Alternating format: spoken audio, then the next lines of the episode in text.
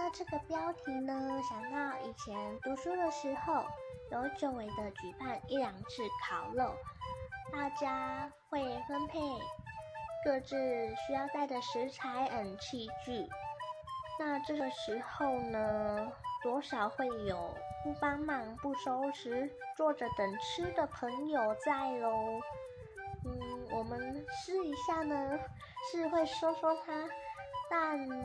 在场的时候不会直接指明要他去做，可能怕同学会误会交情，嗯，还有就是怕说了之后还是要相处嘛，所以就有些朋友会多做事，嗯。